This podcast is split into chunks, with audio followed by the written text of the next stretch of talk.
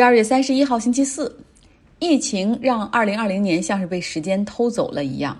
除了 COVID-19 之外，全球好像也没有发生太多事情，尤其是好的事情哈，并不多。那作为二零二零年的最后一期节目，我们来聚焦几个国际事件。我们过去在一年中的某个时间段集中关注了这些地方，而现在他们又怎么样呢？我今天会分别讲黎巴嫩，让很多本国人都看不到希望的一个国家；伊朗的情况；法国，它的宗教自由和言论自由；东欧的两个国家匈牙利和波兰，他们和欧盟之间的问题，以及白俄罗斯的抗议。先来到黎巴嫩，它是一片没有希望的地方，稍微有条件想给孩子一个未来的家庭都在找路子移民。黎巴嫩的危机从二零一九年十月份就开始了，一直延续到今年年初疫情之前。腐败、政府低效率、经济的糟糕、外债严重，让他们都出现了债务违约。目前本国货币对美元的贬值超过了百分之八十，有百分之五十五的人生活在贫困线之下。要知道，以前这个数字可能是百分之三十，就说明更多的人返贫了。除了疫情让经济更加雪上加霜之外，更糟糕的是，在今年八月份，位于首都贝鲁特中心港口的地区发生了仓库大爆炸。黎巴嫩的这次爆炸毁坏程度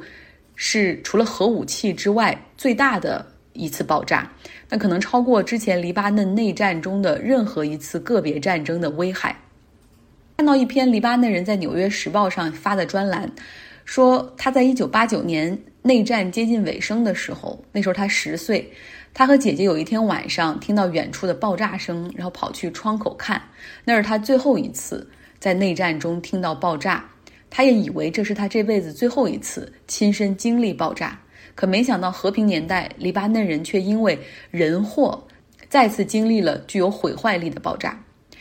事故原因现在有一个初步的说法，哈，就是两千七百五十吨的硝酸铵停放在这个港口的仓库里，已经长达六年的时间了。早在二零一三年的时候，是一艘摩尔多瓦注册的货轮，它从格鲁吉亚，然后载着这些硝酸铵要前往莫桑比克，途经黎巴嫩，因为手续问题被扣留。法庭裁决将这些硝酸铵放在码头的仓库里，等待后面的处置。那后来呢？这艘货轮的船主他决定放弃船只啊，就是官司也不想打了，也不想接受处罚，他就。不要了这个船，于是这些危险物质就一直被放在码头的仓库里面。在过去几年，海关部门说多次写信给法院，要求他们立刻将这些危险品转走，或者卖掉，或者出口，但是一直没有下文。那么这样看起来，责任在谁呢？法院、海关部门、港口管理部门。看起来都有责任，对不对？总之，在百姓看来，这就是政府的 mismanagement，管理不善、懒政或者系统性的漏洞，终于大爆发。所以说，原本对政府已经非常不满、没有耐心的民众，现在处于极度愤怒的状态。我们之前也多次说过黎巴嫩的状态，他们在去年十月份开始就有很多的 protest 的举行，然后对政府贪腐、效率低下、管理不善的不满，然后就爆发出来，有很多的集会。但是因为疫情的原因，后来这个 protest 的集会就减少了，甚至平复了。但是这次爆炸之后，人们的愤怒到了一个新的顶点。当然，大家肯定是有愤怒的理由。这次事故造成死亡人数超过一百三十人，受伤人数超过五千人，有三十万人的房子被毁，造成经济损失超过一百五十亿美元。很多人无家可归，他们在废墟中寻找着这个自己家里可能值钱的东西，以及在废墟中去寻找那些身份证件，用袋子装走。这次爆炸最终导致两百多人丧生，六千多人受伤，有三十多万房屋受毁。在我的电脑桌面上一直存着一张照片，一个男人坐在自己高层的住宅里，他的半间房子都被炸掉了，他自己也受伤了。这张照片我今天上传到微信公号张奥同学，我也是提醒自己哈，一直要关注那个地方重建的情况。港口海关部门一些级别比较低的有的公务员被逮捕，大家都知道这些人是替罪羊。那现在呢，检察官起诉了四个重量级的人物哈，包括现任黎巴嫩总理迪亚布，三个前任部长，两个是 Public Works，还有一个是前财政部部长。不过，至少现任总理迪亚布认为非常不合理。他的办公室表示说，总理始终本着透明和负责的态度去处理这件事情，但这个起诉看起来更像是政治攻击。但是检方表示说，这些部长和总理的办公室都曾经收到过关于港口爆炸物的警告，但是他们始终没有采取措施。再说说重建吧，在过去四个月，贝鲁特的重建进行的非常的缓慢。大部分是依靠国际援助，以法国为首的欧盟、联合国以及其他国家，包括我国哈，都捐了钱和物。爆炸之后呢，一些非营利组织来统计损失，他们带来了食物、衣物，提供资金，帮助房屋彻底受毁的家庭去租房，也帮助一些破，也帮助一些破损不是很严重的家庭修缮房屋的门窗。但因为百姓极不信任政府。然后担心国际援助的钱如果进了政府的口袋，又会被这个贪腐剥上一层。所以，当法国总统马克龙来到黎巴嫩的时候，就被团团围住，要求说这个钱千万不要交给这个政府，就要由这些民间的组织来主导。那现在就是非营利组织来主导，政府部门辅助，军队帮忙发放物资。那这样来做呢，就是比较透明哈。但是坏处就在于重建非常缓慢。二零一九年，黎巴嫩的经济缩水是百分之六点七，二零二零年经济预计缩水是百分之十九。那哪怕到二零二一年，经济也继续是一个负增长的一个预期，大概负增长百分之十三。黎巴嫩人说：“我们看不到希望，因为执政的还是那些人。”在爆炸过后，经过黎巴嫩人的抗议，政府内阁全部辞职，重新组阁。但是怎么样？四个月过去了，新政府到现在无法出炉，因为根据宗教和民族所划分的政坛势力范围，它原本的初衷是为了避免内战来团结各方，但现在却成了政治改革最大的障碍。总统必须是马龙派基督徒，总理是逊尼派，议长是什叶派。副议长是希腊东正教徒，当时的议会有七十七个席位，然后他们更是划分的有多仔细，我给大家说一说，你就知道了。就为什么说这个势力范围就划分好的，为什么能够滋生这种腐败的空间，或者是效率为什么会低下？七十七个议会席位中，当时决定说，那按照人口比例吧，四十二个我们划给 Christian，就是这种基督徒。那其中基督徒中，马龙派给二十三个席位，希腊东正教徒给九个，希腊天主教徒给五个，亚美尼亚的社区给五个，清教徒和犹太人各给一个席位，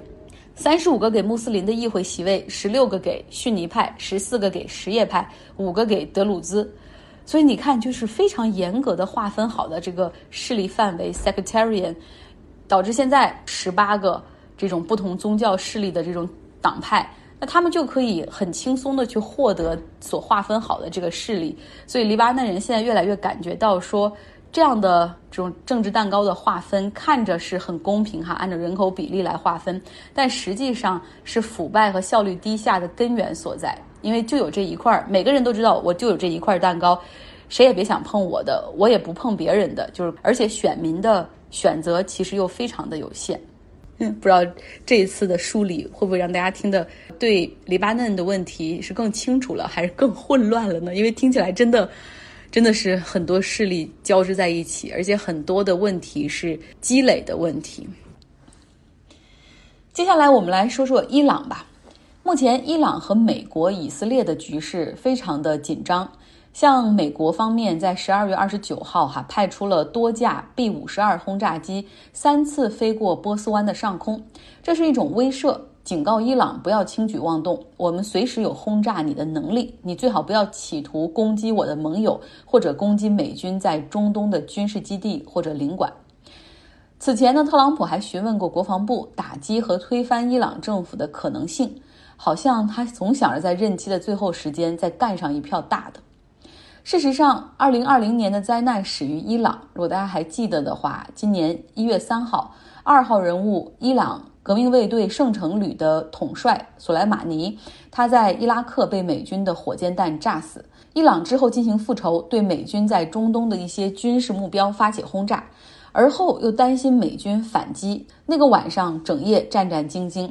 最终在通讯设施出现故障的情况下，他们误把一架民航的乌克兰的客机当成敌机击落，导致飞机上全部一百七十六人遇难。事情发生之后，伊朗军方居然没有在第一时间承认自己的误判，而是试图掩饰。直到飞机失事后的第四天，当加拿大、英国等国家陆续开始拿出视频之后，他们才承认说：“哦，这是伊朗军方一次错误打击，让伊朗失去了国际上的这种声援的声音，也失去了国内的一些支持。”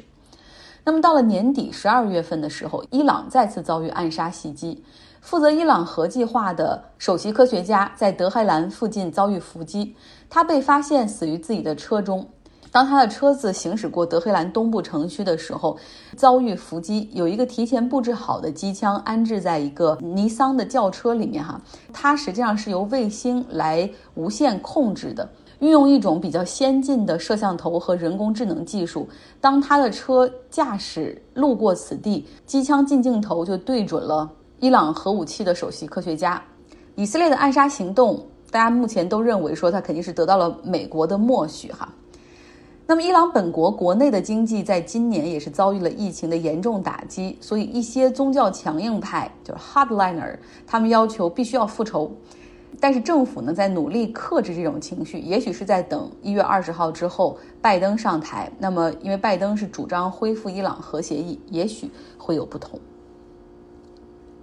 来到法国，法国今年遭遇了几场恐怖袭击，明明是受害者，结果呢却成为了指责的对象。记得英国杰出外交家乔治·坎宁，哈，他生活在拿破仑那个年代，他当时做过一个精辟的总结，现在被称为“坎宁法则”，大概就是说，啊，当你不知道该怎么办的时候，指责法国永远是最安全的做法。那么，经历了。历史老师 Patty 当街被砍头事件之后，法国这个受害者成了伊斯兰世界指责的对象。他们将法国对待穆斯林与纳粹对待犹太人相提并论，这真的合适吗？我们先回顾一下究竟发生了什么。Patty 老师在他所生活的这个小城被一个十八岁的年轻人用刀砍了头，警察将凶手当街击毙。他是一个来自俄罗斯的车臣难民。Patty 老师之前在课堂上向学生们展示过几幅《查理周刊》的漫画。那个漫画，如果大家还记得的话，正是因为那几幅辛辣讽刺的漫画，让《查理周刊》在2015年成为了极端伊斯兰恐怖分子袭击的对象。两名武装分子冲入了《查理周刊》的总部，用冲锋枪在现场扫射，造成十二人死亡。那么在课堂上，为了讲述这个发生的事情，然后也为了去讲述这种言论自由的重要性，Patty，呃，拿起了这些被极端穆斯林认为是贬低和诋毁的漫画。那他建议班上的穆斯林同学，如果感觉到有些冒犯的话，就是可以暂时先离开课堂，然后也可以选择不看。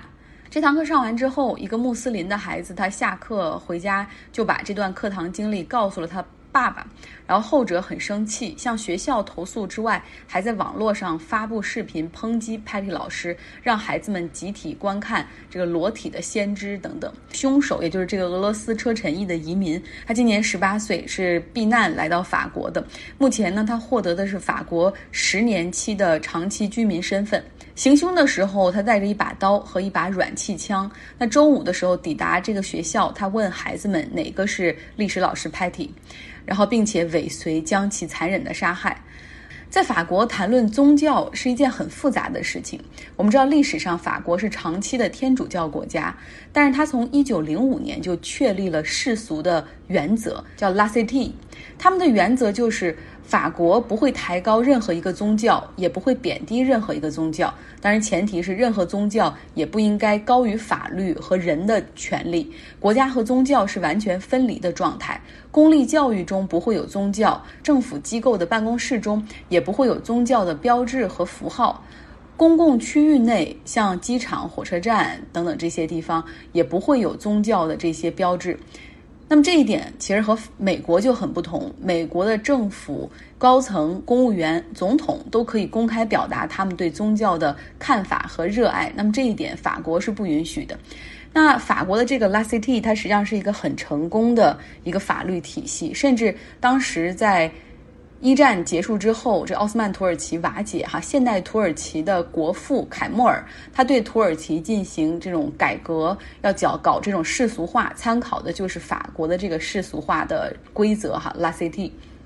那么正是因为法国有这样的世俗社会法律和传统，他们呢就是在欧洲的很多国家中会表现的比较的激进，比如说他们禁止穆斯林在公共场所遮面，或者在公立学校中不允许穆斯林的学生戴头巾。那么当《查理周刊》在二零一五年、一四年刊登哈这一系列讽刺这个先知穆罕默德的漫画的时候，然后法国政府是持一个允许的态度。因为在法国，其实他们更早就对亵渎罪里面进行了一个取舍，就是亵渎宗教是可以的，你侮辱上帝、侮辱任何一个宗教都是合法的。但是呢，不允许的是，如果你歧视或者侮辱某个个人是因为他宗教信仰，那这个是违法的。所以当时呢，法国政府也是捍卫《查理周刊》说话的权利。但我们也看到，在二零一五年，法国成为了这个极端穆斯林所攻击的一个目标。不仅是《查理周刊》哈，后面还有一个演唱会的现场也遭到了攻击。这些年呢，法国政府也在试图做一些软化，比如说，当有一个穆斯林的公车司机，他因为女乘客穿着过于暴露拒载之后，政府也没有对他进行额外的诉讼和处罚。毕竟在法国有一些穆斯林比较集中的地区，那像法国巴黎西南部的伊弗林，也就是凡尔赛宫附近的这个区域。其实这个区域就有很多，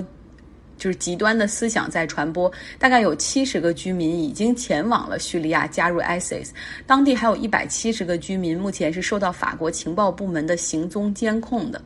那么这个极端教义在这个区传播很盛行，所以法国政府也在想办法去切断哈。比如说，他们准备出台一系列的法律，首先要禁止 homeschool，就是不允许你就是孩子不送去上学，而是在家上学。因为好多这种极端就是这种宗教类的家庭，就是不让孩子去上学，而在家就只讲《可兰经》给他们听。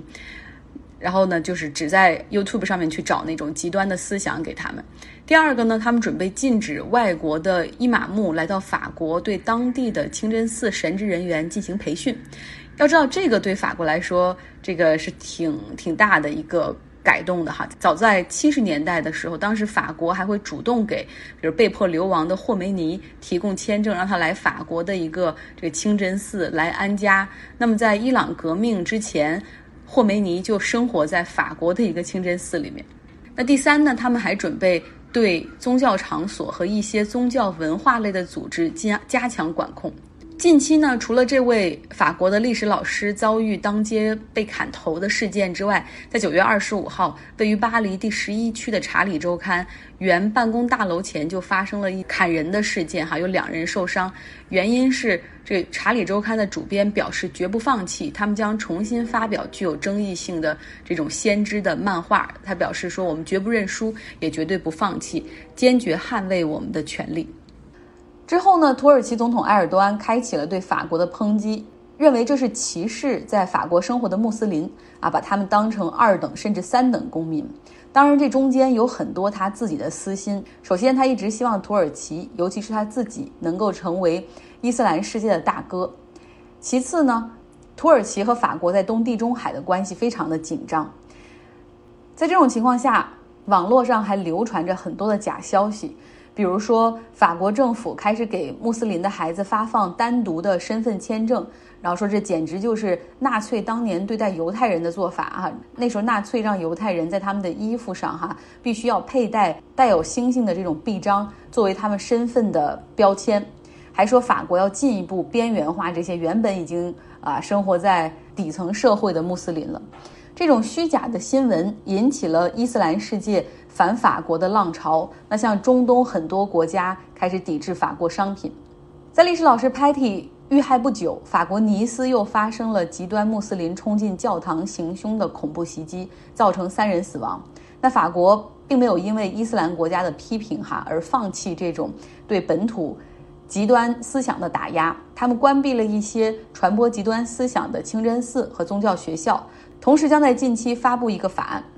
不过话说回来，法国是欧洲穆斯林人口最多的国家。要如何保持宗教的信仰自由，防止极端思想的传播，以及言论自由的平衡，这中间真需要点艺术。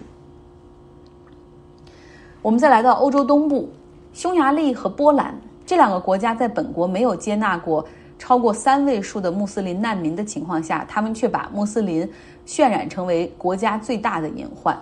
啊！比如说，有人这失业率高了啊，那是因为这些穆斯林的难民；小偷小摸多了，那也是因为这些难民；经济不好也是因为这些难民。他们渲染这样的言论，目的只有一个，就是煽动人们的仇恨和恐惧。就像当年特朗普指责墨西哥啊移民都是啊强奸犯、杀人犯和毒贩一样，是为了更好的控制人们。波兰和匈牙利的总统都认为说啊，我们必须要对待欧盟硬气，不能让他们太舒服，因为只要稍微对欧盟的态度松动的话，他们就要强迫我们来接纳这些难民，他们很多来自伊斯兰国家。你可能想象不到，像波兰这样的一个命运很波折的、很惨的国家，曾经几次被灭国，遭遇过两个强大的邻居，像纳粹的占领和屠杀，然后遭遇过苏联的这个把万人引到啊森林里去枪决这样的一个国家，他们现在却成了那种极右翼的温床。他们国内有非常大规模的白人至上运动，不仅能够吸引到像英国的光头党来参加，还有美国的极右哈专门坐飞机不远万里赶来。甚至在今年波兰国庆日的时候，这些极右翼还组织了大规模的游行哈，然后他们高喊着 “White Europe”，欧洲是白人的，“Clean Blood”，我们的血统最纯正等等。我们再往欧洲的东边走，白俄罗斯 （Belarus）。卢卡申科有惊无险的在连续每个周末都有抗议的情况下，居然平稳的度过了2020年。他26年的总统生涯还可能会在2021年继续延续，前提是莫斯科不要抛弃他。那么今年才66岁的卢卡申科，也许在这个位子上还有很长的一段路。好啦，希望所有的坏消息哈都留在2020年，因为2021年注定是一个更好的年份。希望大家可以度过一个愉快的新年假期，然后在新年钟声敲响的时候许下你对二零二一年的心愿。也非常感谢大家在这一年对我的陪伴，每天可以花出十几分钟来听我讲一讲国际上的事儿。那么我们这种陪伴在二零二一年还会继续。祝大家新年快乐！